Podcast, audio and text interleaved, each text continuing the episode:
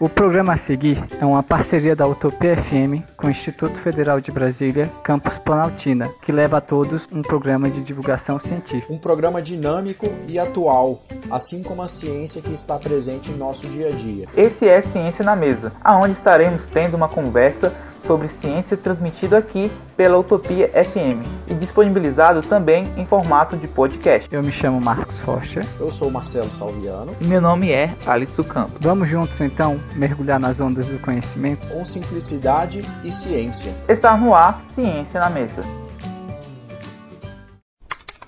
Joana, você vai perder a entrevista na Utopia. Corre, vem ouvir. Ó, já tô ligando o rádio, hein? Calma, Mário. Não precisa correr. A Utopia agora está na internet. E o melhor de tudo é que você pode escutar a rádio enquanto estuda ou bate papo no computador. E como eu faço para escutar a Utopia? É só acessar utopia.dissonante.org.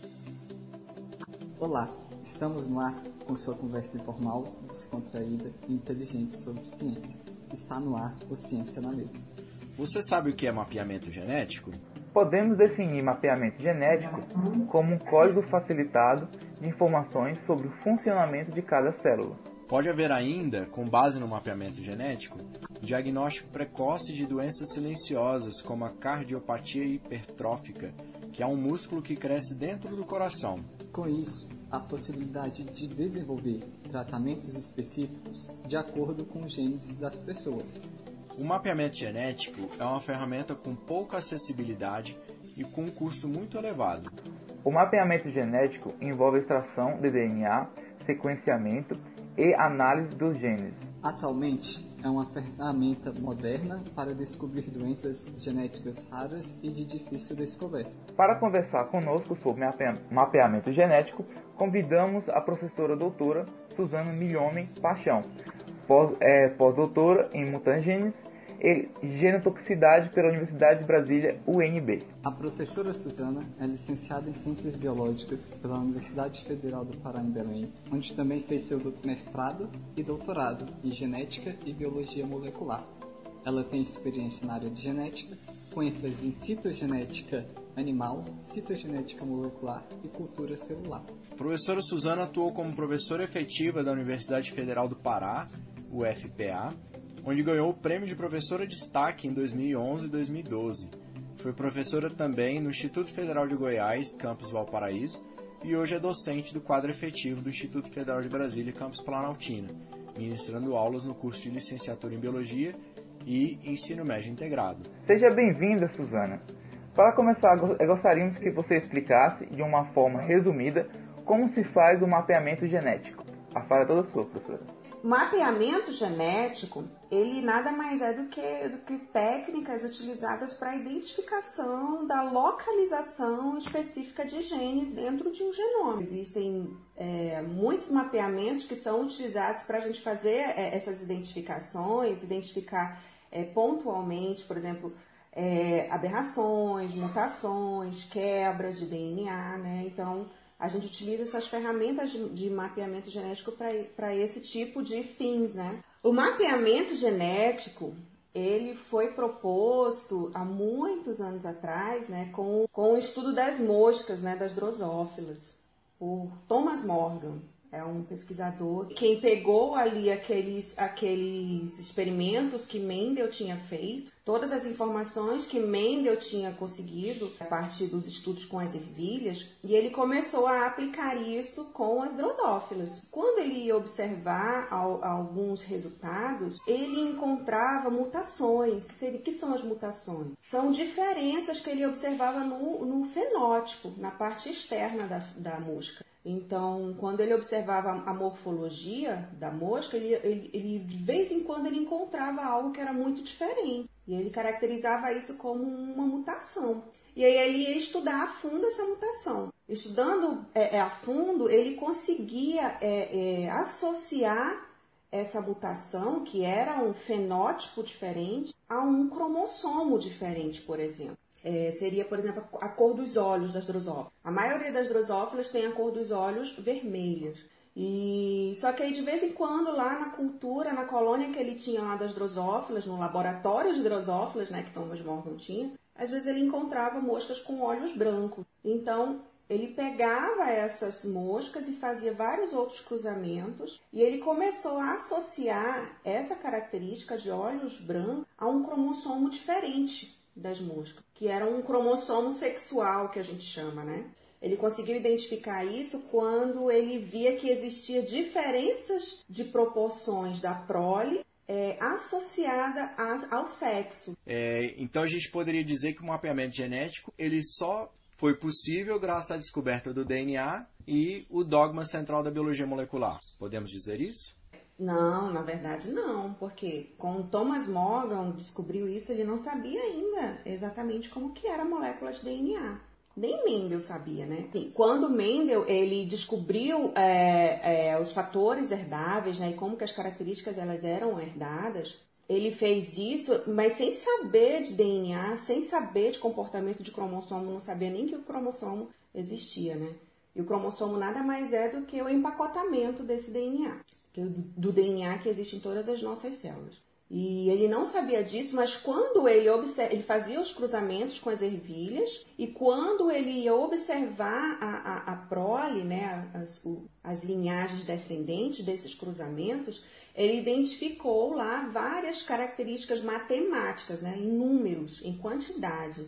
E aí foi que ele fez a proposição né, da primeira lei, da segunda lei, baseada nesses dados matemáticos. O dogma da biologia molecular fala sobre a questão de que o DNA produz RNA, né? E o RNA produz as, as proteínas. Isso já veio já depois de 1950, mais ou menos, quando foi descoberto lá a, a, a molécula do DNA, né? Por Watson Crick. Susana, é, aproveitando e explorando essa pergunta do Marcelo, é, o mapeamento genético, então, a gente pode afirmar que é uma contribuição de duas grandes áreas, né, da genética e da, da biologia molecular. Como é que essas áreas se relacionam para chegar no mapeamento genético? É, então, é, pensando nessas áreas, quando a gente fala de genética, a gente fala de toda análise do gene associada às características né, fenotípicas. E quando a gente fala do, do, da biologia molecular, a gente fala especificamente da, da, das características da molécula, né, e de como que essa molécula ela é estudada, né, de todo o dogma também da, da biologia molecular, a questão da, da, do DNA produzir RNA, desse RNA produzir proteínas, e de tudo isso está envolvido né, com as tecnologias atuais de análise de DNA, né, dentro da biologia molecular. Dentro das tecnologias assim mais faladas, existe o sequenciamento genético. As espécies, elas com o passar dos anos, elas começaram a ser, a ser totalmente sequenciadas. O que, que é o sequenciamento? Nada mais é do que você saber exatamente a localização de toda a sequência gênica de uma espécie. Só que acontece, as espécies elas têm milhões e milhões de genes. Quando os pesquisadores começaram a estudar isso, eles faziam mapeamento de espécies que tinham poucos genes. Até que assim as, a, as técnicas elas foram evoluindo, a rapidez para análise de sequenciamento foi é, é, é, é aumentando. É, na época em que foi feito, por exemplo, o sequenciamento né, dos genes da, da, da espécie humana, por exemplo, foi ali pelo período de 2000, 2001, 2002, né? É, que eles estavam fazendo todo esse sequenciamento. Houve uma corrida, na verdade, de várias empresas privadas e de instituições públicas para se chegar ao mapeamento, na verdade, o sequenciamento genético de todo, todo o genoma humano. Porque os pesquisadores acreditavam que quando eles soubessem qual era a sequência de todo o genoma humano, a gente ia saber a, qual seria a produção de todas as proteínas e a gente ia poder saber eram a, a, quais eram as causas de todas as doenças, por exemplo. E esse mapeamento, então esse sequenciamento genético, houve uma corrida, todo mundo queria conseguir fazer isso primeiro. É, e aí até que conseguiram, eu não tenho certeza exata se foi em 2002 ou 2003, acho que foi 2003, tá? Que fizeram a publicação e aí quem fez a publicação foi a, foi, foi a, a parte é, é, das instituições, né? Foram, foi, primeiro foi as instituições mesmo, públicas, que conseguiram. E, e assim, o que acontece? Eles dividiram as sequências.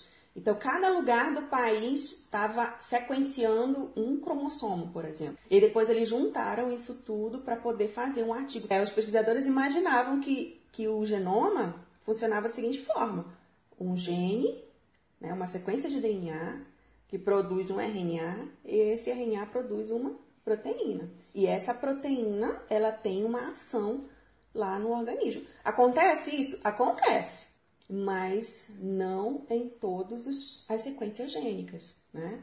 Aproveitando o gancho, por que o mapeamento genético é tão caro e pouco acessível para as pessoas?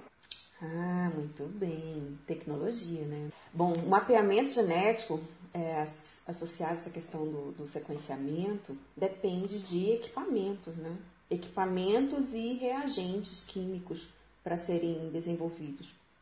Esses equipamentos, eles são muito caros. Em todo mundo ainda, né? Bem caro. É, geralmente compensa ter quando você vai fazer um, um, sei lá, um laboratório né, de análises clínicas, você vai analisar muitas amostras, né? Isso pode reduzir um pouco o custo.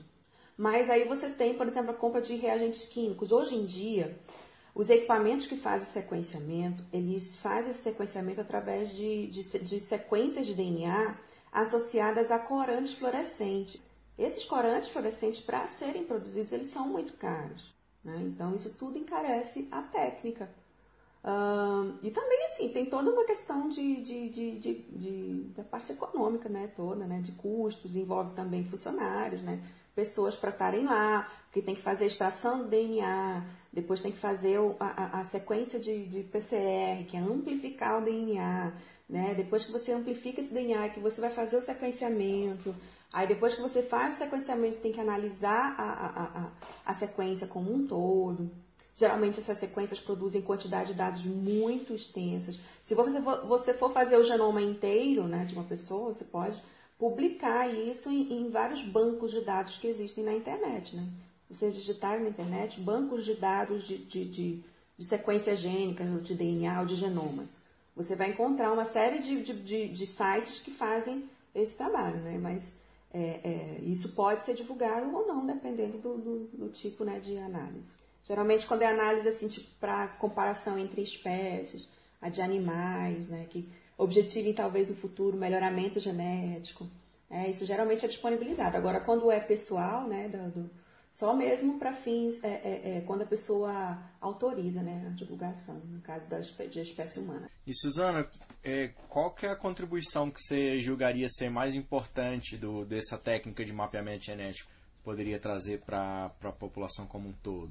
Eu acho que mais assim a questão de diagnósticos, por exemplo, né? Então, Teve lá o caso da, da Angelina Jolie, vocês já ouviram falar? Que ela fez mastectomia, né? Que é a retirada das mamas, porque é, ela fez lá o exame e ela detectou que ela tinha uma predisposição muito grande de desenvolver o câncer de mama. Então, ela, a mãe dela parece que teve, né? A irmã teve, uma tia teve, então ela já tinha isso na família. E ela resolveu, poderia, ela poderia não ter? Poderia não ter, né? Porque, por exemplo, os genes do, do, pai dela poderia ter sobreposto aos genes da mãe. E, mas ela tinha. Ela tinha todas as sequências gênicas que eram associadas ao câncer de mama. Então, provavelmente no futuro ela poderia, né, desenvolver sim o câncer de mama. Para que, que ela evitasse fazer isso, o que ela fez? Ela já fez a mastectomia, já ajeitou, colocou lá um silicone, ficou ótimo, lindo, maravilhoso e resolveu um problema. Isso é uma forma, você fazer né, um, um levantamento, né? Eu também já fiz esses exames, né? De, de, de para câncer de mama, para câncer de colo do útero, né? Para câncer de, a cânceres, assim, doenças né, genéticas associadas à, à parte genética como um todo. Né? Porque você investiga se você tem essa predisposição e você se preocupa um pouco mais durante a vida para tentar evitar que isso passe a acontecer. Por exemplo, se tivesse dado positivo lá que, que eu tivesse predisposição para ter câncer de colo do útero, por exemplo. Poderia, depois que não, não tivesse mais, mandar remover o útero? Poderia. Eu acho assim que é às vezes é um pouco extremo, né? Mas um, um cuidado que poderia acontecer era de que a cada seis meses você se preocupar de sempre estar no médico, fazer uma avaliação, verificar, identificar, ver se aquilo está acontecendo ou não, né? Em relação também a outros tipos de diagnósticos, por exemplo, câncer de estômago, vamos dizer, câncer de estômago. É, existem algumas outras técnicas de mapeamento que agora falando não só do sequenciamento, seria também o FISH, né? que é a técnica chamada em inglês é, é, é fluorescência in situ hybridization, ou hibridização in situ por fluorescência. E o que, é, o que, é essa técnica? É uma forma da gente ter uma sequência, né? Por exemplo, eu tenho lá a sequência de um, de um, de um gene que é um gene supressor de tumor. Ele não deixa o tumor evoluir. Eu pego essa sequência gênica lá, ela é fluorescente e eu jogo em um paciente que eu quero observar se esse gene está alterado lá ou não. E de repente, eu jogo essa, essa, essa minha sequência em cima do, do gene dessa, desse paciente e eu não encontro esse gene, nenhuma célula dele lá, não, ou em nenhuma célula daquele, daquele tumor, por exemplo, que eu que eu estou estudando. Então, se eu não encontrar, esse gene está inativado, ele foi deletado, é, alguma coisa tá, aconteceu com ele que ele não está né, conseguindo controlar aquela divisão celular e o tumor está tá evoluindo, está evoluindo, está evoluindo. E aí eu posso também pegar esse tumor e identificar a partir dessa técnica de Fish quais são as alterações é, cromossômicas agora, né, macro, né, um pouco mais macro, né, não tanto assim, mas é, é em relação ao DNA. Eu posso identificar nelas qual, quais são os tipos de alterações que existem naquele tumor. E aí, com estudos ao longo do tempo, os médicos, né, os geneticistas, eles já sabem que aqueles tumores que têm alguns tipos de alteração, eles são mais malignos que outros que não têm aquele tipo de alteração genética. Então, eles podem também, inclusive, saber se aquele tumor reage, por exemplo, melhor com tratamento com radioterapia, ou se ele reage melhor com quimioterapia, ou se ele reage melhor fazendo realmente a cirurgia e a remoção completa, associada a todas essas quimioterapias, né, radioterapia, entre outros. Todas essas, técnicas de mapeamento genético, elas são mais utilizadas para o ser humano atualmente com esse fim de diagnóstico. Né? Então, a pessoa consegue tentar né, é, é, é, é dentro da medicina, desenvolver uma série de tratamentos baseados né, no tipo de alteração, por exemplo, um, um câncer, né, um tumor presente. É, Suzana, uma pergunta aqui, né? É, você falou aí no início que você já fez esse teste, né? Ou você já fez o, mapeamento, o seu mapeamento genético. Você acha que é, a popularização do mapeamento genético já é uma realidade? E isso pode baratear os custos que o Alisson levantou agora há pouco? Para a comunidade como um todo, não é uma realidade. É, eu fiz exames particulares, né, com, com plano de saúde. Mas, assim, acho que em média, estou um custo de. Só que assim, eu não fiz eu não fiz o meu mapeamento genético de todo o meu genoma. Isso eu não fiz. Né? Eu analisei especificamente alguns genes associados a algumas, alguns cânceres. Né? Inclusive, é, é, um, dos, um dos, dos testes, esse teste que é feito né, para identificar gene, ele também é o mesmo teste que é feito para identificar lá o coronavírus, né? No início da, da infecção. Eles fazem a PCR e identifica a sequência do vírus dentro da pessoa, né? É o mesmo tipo. É, em Belém, a minha irmã pagou, tem poucos, poucos dias, né, que ela deu positivo para o coronavírus, né? Ela pagou 200, não, 380 reais para fazer um teste, mas nem, nem é o de PCR, que é o mais caro. Era aquele apenas de um anticorpo. Assim, por conta da necessidade das pessoas estarem, né, uma, uma, uma assim, um... mas assim, é, é um custo, é um custo mais caro realmente, né? Esses testes também, eles são feitos, por exemplo, ali no, no o teste do pezinho. Já ouviram falar do teste do pezinho, que é feito quando o bebê nasce? Até o sétimo primeiro dia? Então, é muito importante fazer o teste do pezinho.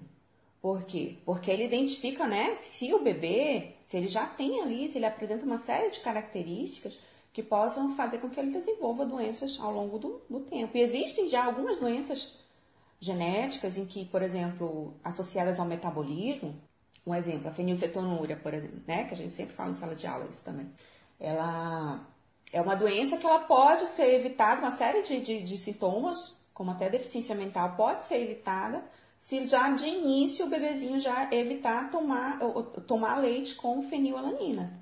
Ele tem que comprar um leite específico que, que não tenha fenilalanina, que é um tipo de aminoácido, e ele não desenvolve todo, todos os sintomas né, da, da, de quem tem a fenilcetonúria. Então é super importante fazer. Mas não, não é em todas as regiões do, do, do país que esse teste é feito. Né? O teste é, é, é, genético. O teste, o teste genético no Distrito Federal existe já aqui no Distrito Federal, né? Mas assim, o Distrito Federal é uma assim fora da curva no Brasil. Né? Aqui a gente analisa várias dentro do, da parte pública. A gente analisa várias doenças genéticas, né? Mas, por exemplo, em outros estados não é feito. E aí o que acontece? Geralmente eles acrescentam essas análises genéticas na, na rede pública quando existe uma probabilidade alta da criança ter ou taxas elevadas daquela doença naquela comunidade, naquela região. Eles inserem esse teste dentro do teste do pezinho na rede pública. Por quê? Porque identificando isso, a gente vai evitar que existam muitas crianças que possam ter a doença e que o governo depois tenha que gastar com isso, né, com o tratamento dessas, dessas crianças com essas doenças. É, mas não acontece em todos os, em todos os locais, né? Existem é, é, é, também empresas que, se você quiser, você pode mandar a sua amostra. Né? Você vai lá, eles, eles mandam um kit para sua casa. Você vai lá, coleta sua amostra, até com, com saliva, apenas a saliva mesmo. Você vai lá, coloca dentro do potinho e envia para a empresa. E a empresa vai lá faz todo o sequenciamento do seu genoma. Só que isso é pago.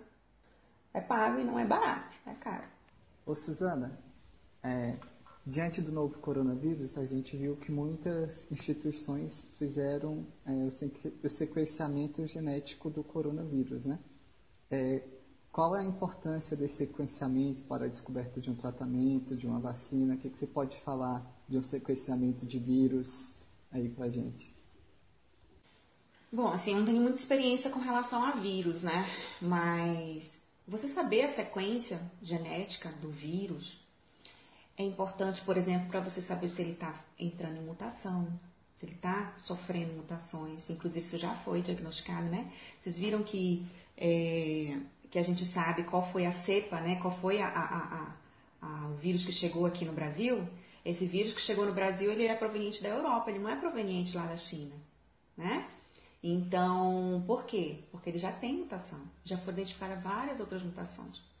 E aí, quando esse vírus muta, ele pode ser mais invasivo, né? Ele pode se tornar mais invasivo.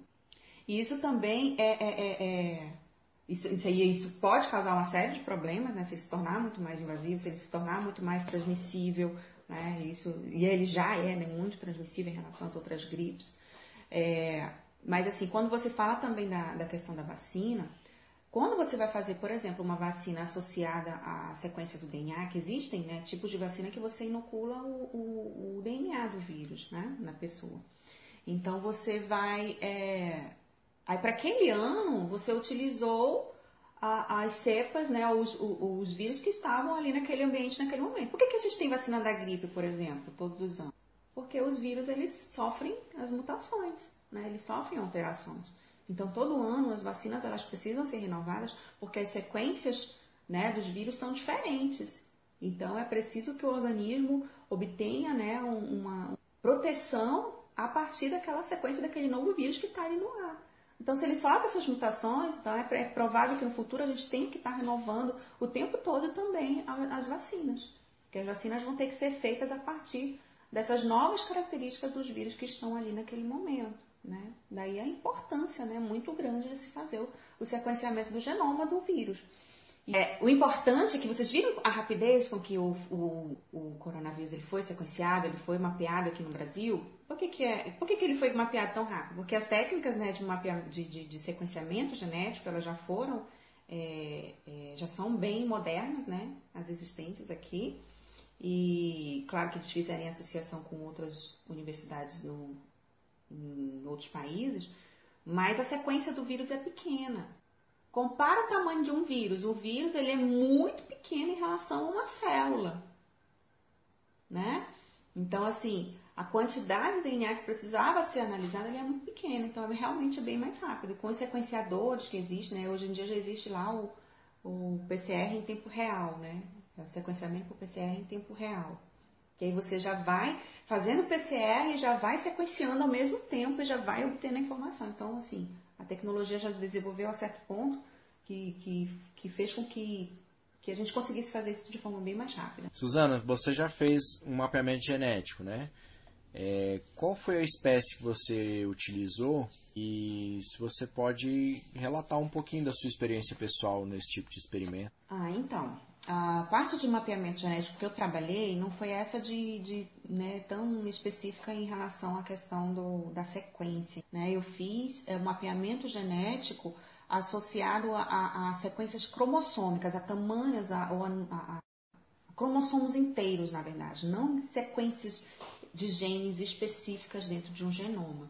E aí a técnica que eu utilizei, ela foi é a técnica de Fish, né, que é a fluorescente in situ hybridization, é, em que eu fiz o um mapeamento de espécies de peixes elétricos da Amazônia. Então, os peixes elétricos da Amazônia, eles têm lá a, é, uma série de espécies, são, são peixes que são utilizados, por exemplo, para. São peixes utilizados muito para isca, para pesca esportiva, né? é bastante disseminado em toda a América do Sul, né? Então, assim, são, é são espécies que ocorrem em uma série de, de locais. São peixes que são bioindicadores de poluição, esses peixes elétricos com que eu trabalhei. E aí, na época que eu estava fazendo mestrado lá, no, lá em Belém, é, a minha orientadora, ela tinha viajado para a Universidade de Cambridge, na Inglaterra, e ela tinha como né, um projeto, ela tinha ido fazer lá o pós-doutorado, e aí um dos projetos dela era fazer a sonda de cromossomos de várias espécies da Amazônia. E dentre elas estava uma das espécies de peixes elétricos, né, que ela levou a amostra e tudo, e ela conseguiu fazer essas sequências de cromossomos isoladas. Então ela conseguiu isolar a sequência de cada um dos cromossomos desse, desse peixe elétrico. E aí é, ela trouxe todas essas sequências isoladas para a gente poder tentar é, pegar essa, essas sequências, por exemplo, da espécie A e fazer a, a localização dessas sequências na espécie B. Mas para que isso, professora? Porque dessa forma a gente consegue entender quais são os tipos de alterações cromossômicas que existem diferenciando uma espécie da outra. Né? E às vezes são, são espécies muito próximas que, quando você observa a parte da morfologia da espécie, quando você observa as características externas, elas são idênticas, são consideradas a mesma espécie. Então, você, você, se você analisar morfologicamente, parte externa, você diz, nossa, essa, esse indivíduo A, ele é idêntico ao indivíduo B. Que legal, né? Que legal. Então tá, vamos tentar cruzar os dois e ver se origina descendentes férteis? E aí o que acontece? Não origina. Por quê? Porque existem então difer diferenças genéticas, né, já, já com quebras cromossômicas, com arranjos cromossômicos, né, que está diferenciando essas espécies. De repente, um, um peixe que está ali em volta de Belém, ele tem né, uma mesma característica morfológica de um indivíduo que está, sei lá, a 300 quilômetros lá de Belém. Mas quando você tenta colocar os dois para cruzar e para originar descendentes férteis, eles não conseguem porque a, a, a diferença dessas espécies ela já foi né, geneticamente se modificando ao longo do tempo por estarem também isoladas uma das outras, distantes uma das outras. Isso daí, ah, professora, mas por que, que você estuda isso? Vamos dizer se eu quisesse fazer, por exemplo, um melhoramento genético dessa espécie. Nossa, ó, tem essa espécie aqui, eu quero fazer o um melhoramento, eu quero juntar essa com essa para ver se eu consigo de repente, produzir um indivíduo que, que emite uma descarga elétrica maior, por exemplo. Né? Só um exemplo. E aí eu vou cruzar os dois, vai originar um descendente fértil? Não sei nem se vai originar um híbrido, né? A gente não sabe, porque de repente até o gameta pode ser incompatível um com o outro. Mas quando eu, eu fiz esse estudo, que eu peguei então as sondas lá, né, da espécie A, eu hibridizei na espécie B, eu hibridizei na espécie C, na espécie D, e existia lá uma espécie, uma dessas, que era idêntica, morfologicamente idêntica. A gente enviou essa espécie para um, um especialista na área e ele identificou que elas eram idênticas morfologicamente, mas geneticamente tinham tantas alterações, tantas alterações, que eu passei quase dois anos estudando as alterações que existiam dentro do genoma para poder caracterizar tudo. Né? Então, assim, as alterações cromossômicas eram tão grandes que eles, eles não, não faziam mais parte da mesma espécie. Tá?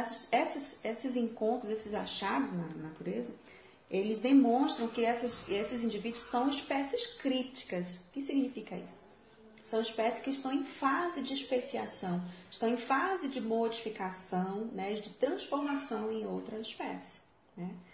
E se sabe que quando a gente tem um indivíduo que é da mesma espécie, quando eles cruzam, eles originam um descendente que é fértil, que é viável, que consegue se reproduzir naturalmente. E quando isso deixa de acontecer, é porque já existe ali uma barreira que está impedindo né, a, a, a, manutenção da espécie. Isso é super importante para a parte de mapeamento de, de, de, melhoramento genético também, né? E assim, foi a primeira vez que a gente que, foi, que isso foi feito em peixes. Isso é muito essa técnica de ficha é muito trabalhada já com todos os primatas. Todos os primatas, macacos, né, o ser humano como um todo, já foi analisado. Já foi, por exemplo, é, é, é, é descoberto né, que, um, por exemplo, chimpanzé tem 48 cromossomos e a espécie humana tem 46 cromossomos. Né? Então a diferença ali é de dois cromossomos, por quê? Porque tem, tem uma, uma quebra ou fusão né, de um cromossomo com o outro. Todo o mapeamento de todos os macacos já foram feitos. Né? Isso, é, é muito. Isso é muito assim, desde a década de 70, 80, isso vem sendo feito, né? Dentro da genética. Mas assim, para espécies de peixes, foi a primeira vez que isso foi feito no, no trabalho né, que eu desenvolvi no meu mestrado e no doutorado. Muita gente acredita que após o mapeamento dos genes de um indivíduo, seria possível interferir nos mesmos, né, nesses mesmos genes, como uma forma de tratamento genético. Isso é possível? Isso é uma confusão? Um dia isso será possível? Ah, então, aí entraria a questão da terapia gênica, né? A terapia gênica, ela ela ainda não, não se tornou uma realidade para a espécie humana. Ela vem sendo trabalhada por muitos pesquisadores há muito, muito tempo atrás. É, anteriormente existia uma técnica que era assim, você detectava uma, uma mutação em um paciente, uma pessoa, né, tinha uma mutação, e aí você tentava é, inserir o gene normal na, nas células daquela pessoa através de vírus né, de vírus, e você inseria lá o vírus na pessoa e fazia com que o vírus, porque quando o vírus ele entra no, no, na célula, ele, ele insere o material genético dele lá dentro. Né? Então é uma forma de você colocar material genético dentro da célula. É, só que houve, houveram mortes durante esses tratamentos né, de, de, de tentativa de terapia gênica. E não necessariamente você saberia se a célula ia aceitar aquele gene estranho, incorporar, né, apesar de que era associada ao gene viral. Sim, então, teoricamente, os pesquisadores acreditavam que ela poderia ser incorporada. Mas será que iria ser incorporado exatamente naquele órgão, por exemplo, que, que era afetado por aquela mutação? Então, existiam muitas dúvidas em relação a. Hoje em dia, existe uma técnica chamada de CRISPR, mas essa técnica ela utiliza uma série de, de, de, programações que foram identificadas em bactérias, né, como se fosse uma tesoura, né, uma tesoura molecular que a gente chama. É que você vai lá, você corta a sequência que é mutada, corta aquela sequência dali insere a sequência nova e aí ele vai lá e liga. Né? Todo, todo esse CRISPR ele consegue fazer essa, esse corte, a inserção e a, e a ligação né, da sequência nova dentro daquele DNA. Mas isso tem sido feito mais a nível de micro-organismos, já existe ali na, na, na, China um pesquisador que chegou a tentar fazer isso com embriões, né? Mas o que não é legal. Né? No, dentro do Brasil não, não é ético, né? Não, dentro das nossas legislações isso não é possível fazer com o ser humano. Porque quando, depois que o ser humano já está adulto, é impossível você pegar todas as células dele e modificar uma sequência gênica. Isso deve ser feito, né? É, facilitaria, né? daria certo se fosse feito ali no início do desenvolvimento, quando você tem poucas células. Aí você utilizaria a técnica de CRISPR, que é uma série né, de, de, de, moléculas associadas que vão lá, cortariam o DNA mutado, retirariam e colocariam um ovo. Né?